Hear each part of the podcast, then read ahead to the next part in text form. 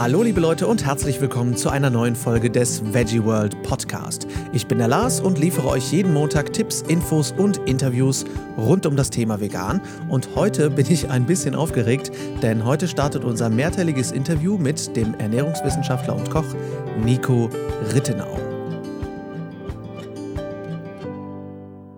Schön, dass ihr eingeschaltet habt. Ich muss erstmal was loswerden am Anfang dieser Folge, nämlich Danke.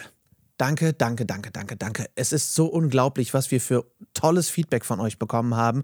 So viele positive Nachrichten und vor allem so viele Leute, die sich diesen Podcast anhören. Das ist etwas, was ich so nicht erwartet habe, muss ich ganz ehrlich sagen. Und ich bin einfach nur begeistert und geflasht und unglaublich dankbar. Also äh, Daumen hoch von mir und ähm, ich hoffe, es gefällt euch. Mir macht es weiterhin unglaublich viel Spaß und ich habe vor allem heute einen kleinen Meilenstein schon für euch vorbereitet, nämlich wie eben schon gesagt, das Interview mit Nico Rittenau. Nico ist ein unglaublich belesener und unglaublich cooler Typ, der ähm, so viel Wissen herausgesprudelt hat, dass wir das Interview wirklich in mehrere Teile teilen mussten. Denn das geht in seiner Rohform anderthalb Stunden und das ist natürlich nicht ganz praktikabel für einen Podcast.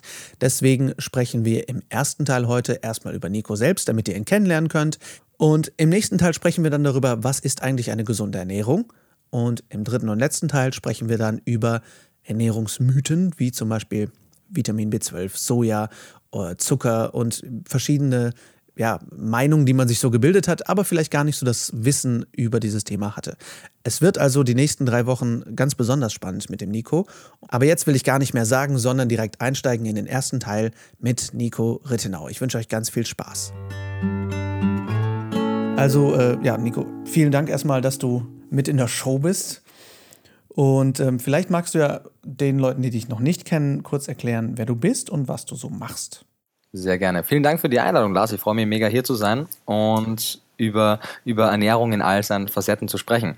Mein Name ist Nico Rittenau. Ich habe vor ziemlich genau zehn Jahren das erste Mal Berührungspunkte mit dem Thema Ernährung gehabt, während meiner Ausbildung zum Touristikkaufmann, als ich auch Ernährungslehre neben Kochunterricht hatte und habe dort eben gemerkt, dass es einen sehr, sehr großen Unterschied für mich macht, wie ich mich ernähre. Wenn wir unter der Woche, wo wir sehr viel Frisches gekocht haben, sehr viel Berührungspunkte mit hochwertigen Lebensmitteln hatten, habe ich gemerkt, mein gesamter Gemütszustand, mein Energielevel ist komplett anders, als wenn ich dann wieder am Wochenende zu Hause war und dann meine durchschnittliche Ernährung durchgezogen habe, die die Jahre davor hatte. Und so wurde mein, mein erstes prinzipielles Interesse an Ernährung geweckt. Und nach einem kurzen Abschwenker, wo ich dann in der Gastronomie Fuß gefasst habe, bin ich tatsächlich dann auch 2013, als ich in Berlin war, beim Ernährungsberatungs-Bachelorstudium gelandet, weil ich einfach mehr über Ernährung wissen wollte. Ich bin zwischenzeitlich habe meine Ernährung von einer überwiegend vegetarischen Ernährung zu einer überwiegend rein pflanzlichen, manche würden vegane Ernährung sagen, gewechselt und habe eben von mehreren Seiten unterschiedliches Feedback darauf bekommen. Die einen meinten, oh Nico, tolle Entscheidung, äh, pflanzliche vegane Ernährung ist das Beste, was man machen kann, gut für die Umwelt, gut für die Tiere, gut für deine Gesundheit. Und die andere Hälfte meinte, boah Nico, wenn du kein Fleisch isst, dann wirst du vom Fleisch fallen und du musst auf jeden Fall tierische Produkte in deine Ernährung inkludieren. Aber keine Seite hatte wirklich fundierte Argumente vorzubringen. Und dann dachte ich mir, naja, nachdem ich nicht wirklich etwas glauben möchte, sondern am besten etwas wissen möchte, mache ich das einfach selbst und studiere einfach Ernährungsberatung und habe das 2013 gemacht, bin im November mit meiner Bachelor-Thesis dann fertig geworden in 2016 und jetzt 2017 offiziell fertig geworden, beginne jetzt dann auch weiterführend mein Master in Ernährungstherapie und am Weg dahin in den letzten drei Jahren habe ich versucht, so viel wie möglich Fortbildungen mitzunehmen. Ich war in Kalifornien beim Matthew Kenny Institut für Gourmet-Rohkost, ich habe meinen ärztlich geprüften Ernährungsberater gemacht, ich habe mein Yogalehrerausbildung gemacht, habe viele kleine Seminare besucht und wollte in wirklich allen Facetten Ernährung verstehen und wirklich wissen, was Menschen gesund erhält, was Krankheiten verursacht, was man dagegen tun kann und Prävention einfach groß zu schreiben, anstatt dann die Therapie, wann immer es möglich ist. Und bin da wirklich auf sehr, sehr viele Informationen gestoßen, äh, mit denen ich niemals gerechnet hätte, weil ganz im Ernst, als ich in meinem Studium gegangen bin, war meine Hypothese schon so, ja, ich glaube, wir brauchen tierische Produkte. Und wäre diese Hypothese dann jetzt nach diesen sieben Semestern auch bestätigt worden, dann würde ich auch heute nicht dastehen und über vegane Ernährung sprechen. Denn in erster Linie geht es darum, dass wir den Menschen gesund erhalten. Und der große Vorteil ist, dass wir mit einer pflanzlichen Ernährung nicht nur den Menschen gesund erhalten können, sondern auch unseren Planeten und seine Ressourcen optimal schonen können. Und so können wir mit Messer und Gabel mehrmals täglich eine sehr gute Entscheidung für unsere eigene Gesundheit und für die Zukunft des Planeten treffen. Wow, das ist äh, ja sehr bewundernswert und auch ein sehr bewundernswerter Lebenslauf, den du da an den Tag legst. Ähm, hat dich Ernährung schon so früh gepackt? Weil du meinst, du hast Touristik äh, erst die Ausbildung gemacht. Ähm, hat dich das als Kind schon interessiert oder bist du da irgendwie drüber gestolpert? Weil Ernährung sich ja jetzt wirklich durch dein ganzes Leben zieht. Wann hat das denn angefangen bei dir? Ähm, ja, es klingt tatsächlich so, als wäre Ernährung schon immer großer Teil meines Lebens gewesen, aber tatsächlich könnte es nicht weiter von der Wahrheit entfernt sein. Als Kind und als Jugendlicher war Ernährung für mich eher Mittel zum Zweck. Ich habe das gegessen, was zu Hause rumstand. Ich hatte schon immer ein Fable dafür, vegetarisch zumindest zu essen, aber Hauptsache es war vegetarisch. Ja. Ob das dann Cola und Chips war, den ganzen Tag lang, war dann weniger meine Sorge und hat sich natürlich auch dementsprechend bemerkbar gemacht. Also ich war als Kind weit davon entfernt von, von einem Optimalgewicht und hatte sehr früh auch dann mit den dementsprechenden Konsequenzen zu kämpfen und habe in erster Linie einfach versucht, dann ab einem gewissen Punkt abzunehmen und habe gemerkt, okay, in dem Moment, wo ich auch Gewicht verliere, verliere ich auch die Lethargie, verliere auch viele andere Zustände, die so schon relativ früh in meinem Leben waren. Und das hat mich natürlich wie soll man sagen, geflasht. Das hat mich auf jeden Fall interessiert, aber es hat noch lange nicht gereicht, wirklich mein Interesse für Ernährung zu wecken. Dass dann das Ernährungsinteresse größer wurde, war tatsächlich erst in dem Moment, als ich dann so mit 14, 15 in die Tourismusschule gekommen bin und auch wirklich zum ersten Mal Zugang zu Lebensmitteln hatte, weil wir hatten die gesamten fünf Jahre über Kochlehre. Das heißt, zum ersten Mal hatte ich auch Produkte in der Hand, habe die verarbeitet, habe die gekocht, habe verstanden, was Ernährung eigentlich ist und hatte parallel eben die Ernährungslehre mit einem sehr, sehr, sehr guten Dozenten und sehr, sehr guten guten Lehrer und das hat eigentlich gereicht, um mich anzufixen und mich für dieses Thema zu begeistern. Und gleichzeitig hat es auch dazu geführt, dass ich mich von einigen Produkten sehr, sehr weit verabschiedet habe, weil wir hatten natürlich auch während der Tourismusausbildung, die war weit davon entfernt, vegetarisch oder gar vegan zu sein. Und dementsprechend musste ich sehr früh in den Praktikern und während der Unterrichtszeit halt mit vielen tierischen Produkten arbeiten, mit wirklich auch ganzen Tieren. Und das hat mich auf jeden Fall darin bestärkt, dass das definitiv etwas ist, was ich nicht machen möchte. Und so war es wirklich schön zu sehen dann, dass die anfängliche Sorge, dass das Weglassen von vielen dieser Produkte vielleicht vielleicht gesundheitlich abträglich sein könnte, war sehr große Erleichterung zu erfahren, dass nicht nur das nicht der Fall ist, sondern dass sogar das Gegenteil der Fall ist. Das äh, klingt vor allem nach einer sehr fundierten Ausbildung, vier, fünf Jahre. Ähm, wo hast du die gemacht? Ich meine, ich höre so ein bisschen raus, dass du Österreicher bist. Äh, wo hast du die Ausbildung gemacht? Korrekt, genau. Ich bin ursprünglich Österreicher, lerne aber mit jedem Tag besser Deutsch. Bin ja auch schon einige Jahre hier. Ich verstehe dich ganz gut. Ausgezeichnet. Ich bin ursprünglich in Kärnten geboren, in Klagenfurt am Wörthersee. Es ist relativ südlich. Kärnten so einer der südlichsten Bundesländer Österreichs an der italienischen Grenze und habe dort in Kärnten an den Kärntner Tourismusschulen meine fünfjährige Ausbildung zum Touristikkaufmann gemacht. Dort eben auch die Möglichkeit gehabt, im Rahmen meiner Vorprüfung zur Reife- und Diplomprüfung in Küche und Service auch da in diese beiden Teilbereiche reinzuschnuppern. Und wir hatten auch die großartige Gelegenheit, viele Fortbildungen als Jungsommelier, also Weinsommelier, Käsesommelier, Patissier, ganz, ganz viel machen zu können. Und der versucht, alles mitzunehmen, was mir angeboten wurde und konnte da wirklich viel mitnehmen. Und wie du richtig sagst, also das ist eine relativ langwierige Ausbildung gewesen, aber es hat mir auch definitiv gezeigt, dass man einfach viele Stunden mit einer Sache verbringen muss, um sie wirklich zu begreifen und zu beherrschen. Und so war es für mich dann auch klar, dass ich nach dieser Ausbildung dann weiter auch den akademischen Weg bestreiten möchte und da auch wirklich noch viel, viel draufpacken möchte. Hm. Und ähm, wann war für dich so der Punkt in deiner Ausbildung oder in deinem Leben, wo du sagtest, hm, irgendwie bereicht es mir nicht mehr mit dem Vegetarischen. Das Vegane ist so, das ist so meins. Ähm, ich meine, wo war für dich der Punkt, wo du sagtest, äh, ich lasse jetzt mal Quark weg, den Magerquark? Also tatsächlich die Zeit, war da maximal 10, 11, 12, wo ich versucht hatte abzunehmen und du weißt es ja vielleicht auch, man kann durchaus auch ungesund abnehmen und genau das habe ich damals auch gemacht. Ich habe einfach die Kalorien restriktiert und der Erfolg ließ nicht lange auf sich warten. Aber aus heutiger Sicht würde ich definitiv sagen, das ist der falsche Ansatz, um langfristig gesund abzunehmen. Aber das hat damals halt gereicht. Der, der Veganismus in aller Ausführlichkeit kam dann erst eine ganze Weile später in mein Leben, obwohl ich sehr, sehr lang schon versucht habe, überwiegend vegetarisch zu leben, war es tatsächlich so, dass ich ähm, 18 Jahre auf diesem, auf diesem Planeten weilen konnte, ohne zu verstehen, dass Hühner nicht freiwillig ihre Eier hergeben und dass Kühe nicht einfach so die ganze Zeit Milch geben.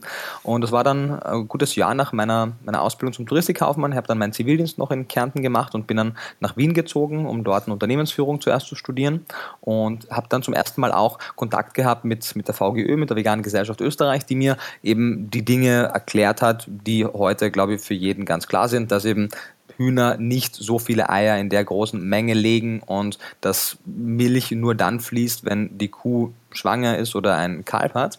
Und viele von den Dingen haben mich tatsächlich sehr, sehr, sehr überrascht und auch sehr, sehr traurig gestimmt. Und aber trotzdem tatsächlich, und das ist aus heutiger Sicht auch interessant, hat es trotzdem nicht dazu geführt, dass sie gesagt hat, okay, von einem auf den anderen Tag nie wieder Milch oder nie wieder Käse, sondern es hat einfach dann zum, zum Unwohlsein gefühlt und zum inneren Zwiespalt, weil die war so sehr darin verhaftet, in diesem, wie Melanie Joyce ähm, heute sehr gut beschreibt, in diesem karnistischen Glaubenssystem, in dem sie einfach so sehr davon überzeugt war, dass sie das brauche, dass sie dieses tierische Protein brauche oder dass sie diese Lebensmittel brauche, dass sie dann einfach mit schlechtem Gewissen diese Produkte weiterhin verzehrt hat, noch eine Zeit lang. Und der wirkliche der wirkliche Stein ist erst ins Rollen gekommen, als sie dann 2013 ursprünglich nur für zwei Monate für Praktikum, dann aber für immer in Berlin Fuß gefasst habe und beim Vegetarierbund, beim WEBU, angefangen habe zu arbeiten, der jetzt ja in in Kürze Provetsch heißen wird. Also wenn, wenn man das dann hört, vielleicht heißt er dann schon Provetsch, weil er sich internationalisiert. Aber damals noch der Vegetarierbund Webu. Und der überwiegende Teil der Mitarbeiter vom, vom Webu ernährt sich rein pflanzlich und hat mir natürlich auch dann noch einmal vieles, vieles erklärt. Ich habe sehr viel gelesen auch und dann war für mich wirklich der Groschen gefallen. Dann war so cool. Wir hatten ja eh zum Mittag äh, das rein pflanzliche Mittagessen und dann bastle ich halt drumherum noch was zum Frühstück und noch zum Abendessen und eben parallel das Studium, was ja zu dieser Zeit dann auch relativ bald danach begonnen hat, wo ich dann wirklich auch mir zum Ziel gesetzt hatte, zu erfahren, ob das, was ich jetzt mache, es war am Anfang wirklich nur ein Test, ich dachte, okay, das klingt für mich nachvollziehbar und gut, aber sollte sich herausstellen, dass es gesundheitlich nicht funktioniert, möchte ich natürlich nicht fahrlässig sein und hätte das dann auch schweren Herzens das beendet und bin, wie gesagt, kann es gar nicht oft genug betonen, sehr dankbar dafür, dass äh, ich das Wissen erreichen konnte und das Wissen bekommen konnte, um das zu beurteilen, was uns wirklich nährt, was uns gesund erhält und, und was wir dazu brauchen und dann auch wirklich von außen objektiv beurteilen zu können, funktioniert es oder funktioniert es nicht. Und wir werden sicher noch darüber sprechen, vegane Ernährung ist ja per se überhaupt nicht gesund genauso wie keine Ernährung per se gesund ist. Es kommt auf die Nahrungszusammenstellung an und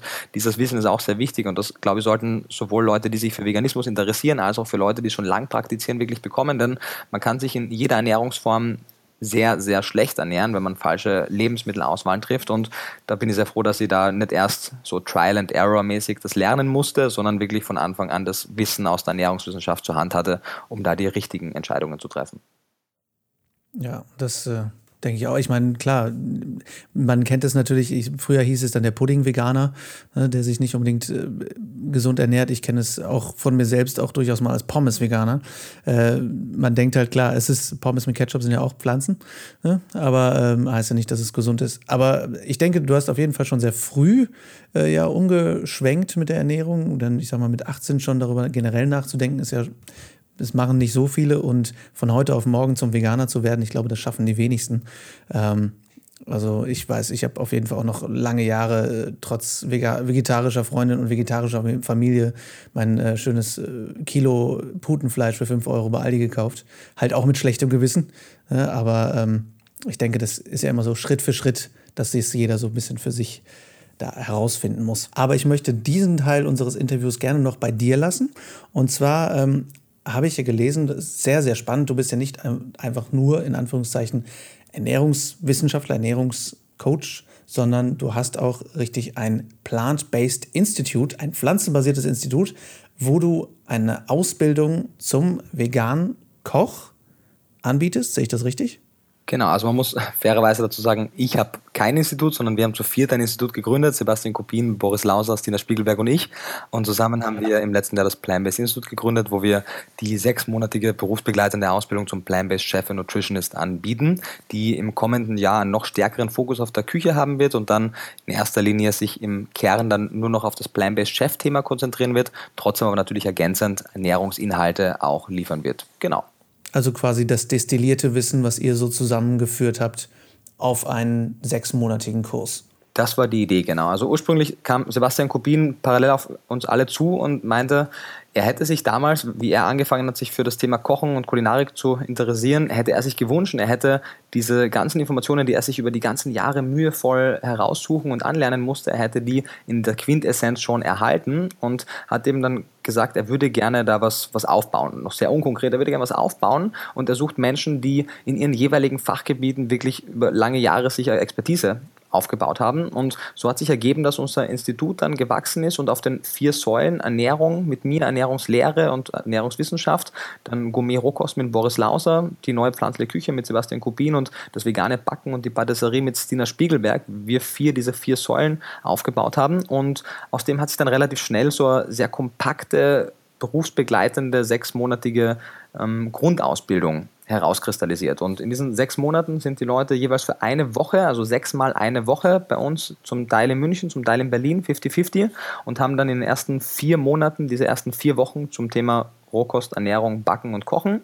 Dann noch ein gemeinsames Modul mit mir und Sebastian Kubin, wo wir die, die Quintessenz der Ernährungswissenschaft und die Quintessenz des Kochens zusammenführen, um eben diese Innovation zu schaffen, nach der wir gesucht haben, nämlich nach gesunder Küche, die aber trotzdem lecker schmeckt und überzeugt. Denn genau hier findet die Innovation statt, wenn wir Ernährungskonzepte schaffen, die so zukunftsträchtig sind, dass sie die limitierten Ressourcen des Planeten schützen, dabei aber Spaß machen und dabei unsere Gesundheit schützen können. Und genau das wollen wir in dieser Ausbildung vermitteln und genau das vermittelt jeder von uns auch auch in seiner Arbeit. Und so ähm, ist es entstanden. Und wir waren unglaublich geflasht, wie, wie, wie gut und wie überwältigend der, das Feedback war. Also wir sind letztes Jahr im, im September online gegangen und wir waren nach etwas mehr als sieben Tagen waren wir für das gesamte nächste Jahr mit beiden Kursen ausgebucht und hatten eine ultra lange Warteliste.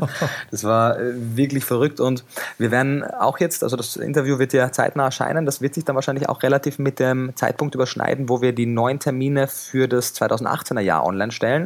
Und dann gibt es für 2018 wieder zweimal äh, zwölf Plätze. Also wir machen zwei Durchgänge pro Jahr. Wir wollen die Klassen wirklich klein halten, um intensiv mit den Leuten zu arbeiten. Und ja, die erste Gruppe, die ist schon kurz vorm Fertigwerden. Die wird im August fertig. Die zweite Gruppe hat jetzt gerade begonnen. Die ist jetzt gerade in ihrer ersten Woche zum Thema Ernährung mit mir und ist aus, also wir haben äh, Teilnehmer, die kommen aus Frankreich, die Teilnehmer, die kommen aus Österreich, aus der Schweiz, natürlich aus ganz Deutschland und wir fühlen uns alle sehr geehrt, dass die Menschen so viel Vertrauen in unsere Arbeit setzen und mit uns da gemeinsam was Neues kreieren wollen und, und die Veränderung sein wollen, die wir uns alle, glaube ich, in der Welt wünschen. Ja, ich finde es auch, es ist ja eine absolute Innovation an Ausbildung äh, ich sag mal, mindestens deutschlandweit, wenn nicht europaweit oder noch weiter, sowas so fundiert zu bekommen und das und das finde ich eben den ausschlaggebenden Punkt, eben auch berufsbegleitend. Dass äh, viele, weil viele Menschen, die ich kenne, sind auch Quereinsteiger-Köche geworden, weil sie vegan geworden sind und dann übers Kochen dann irgendwie auch einen Job finden wollten, den sie für sich ethisch vertreten wollten oder den sie gerne machen, hatten aber nicht so wirklich Ahnung vom Kochen oder von Ernährungslehre und sind einfach da so reingerutscht. Und dass ihr jetzt eine berufsbegleitende Ausbildung anbietet, das finde ich schon echt revolutionär. Und ähm, also, liebe Hörer, schaut euch das gerne mal an. Wir verlinken auf jeden Fall das Plant-Based Institute in den Show Notes und ähm, schaut euch das wirklich an. Ich finde es sehr spannend.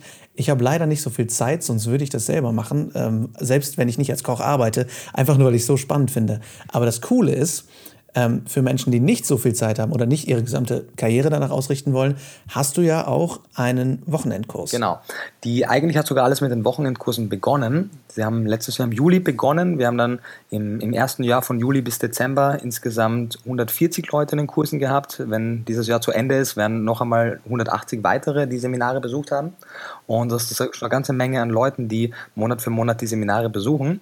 Und mein, meine Grundintention bei den Wochenendseminaren war eben, wie du richtig sagst, da geht es natürlich nicht, jemandem eine Ausbildung zu geben, sondern es geht darum, Leuten, die für sich selbst gesunde Ernährung praktizieren wollen, das Hintergrundwissen zu geben, mit dem sie selbst fundierte, eigenständige äh, Entscheidungen treffen können über ihre eigene Ernährung, indem sie das nötigste biochemische, medizinische und ernährungswissenschaftliche Grundwissen erhalten, um selbst wirklich zu verstehen, was gesunde Ernährung ist und nicht wahllos dem einen Trend heute zu folgen, dem anderen dann morgen und verwirrt zu sein, wenn fünf verschiedene Blogs fünf verschiedene Aussagen treffen.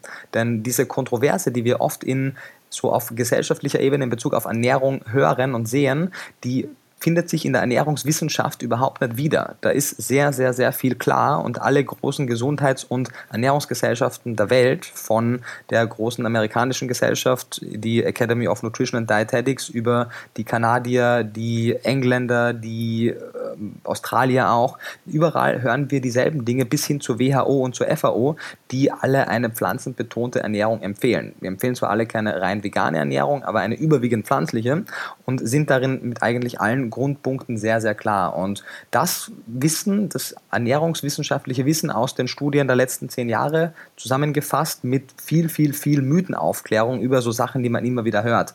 Ist Soja tatsächlich schlecht für die Männlichkeit, für das Brustkrebsrisiko, für die Schilddrüse? Müssen wir wirklich auf Gluten verzichten? Ist Weizen wirklich schlecht? Sollten wir Hülsenfrüchte weglassen? Ist Fructose immer schlecht? Und so weiter. Also all diese verrückten Dinge, die wir immer hören, möchte ich nicht nur einfach sagen, das ist Humbug, sondern ich möchte die Studie, die Literatur, die Grafik zeigen und sagen nicht, hey, folge jetzt nicht der Nico Rittenau Ernährung, sondern hier ist die Studie, hier ist die Quelle, guck's dir an. Wenn sowas Wichtiges wie deine Ernährung ist, schau dir bitte wirklich die Originalliteratur an, weil es geht hier nicht darum, ob du dir einen neuen Toaster kaufst oder ein neues Auto, sondern es geht um dein langfristiges Überleben. Und da ist die Ernährung, wie die Global Burden of Disease und viele weitere Studien zeigt, der größte Einflussfaktor für frühzeitige Mortalität und Invalidität. Und da sollten wir wirklich öfter drüber nachdenken.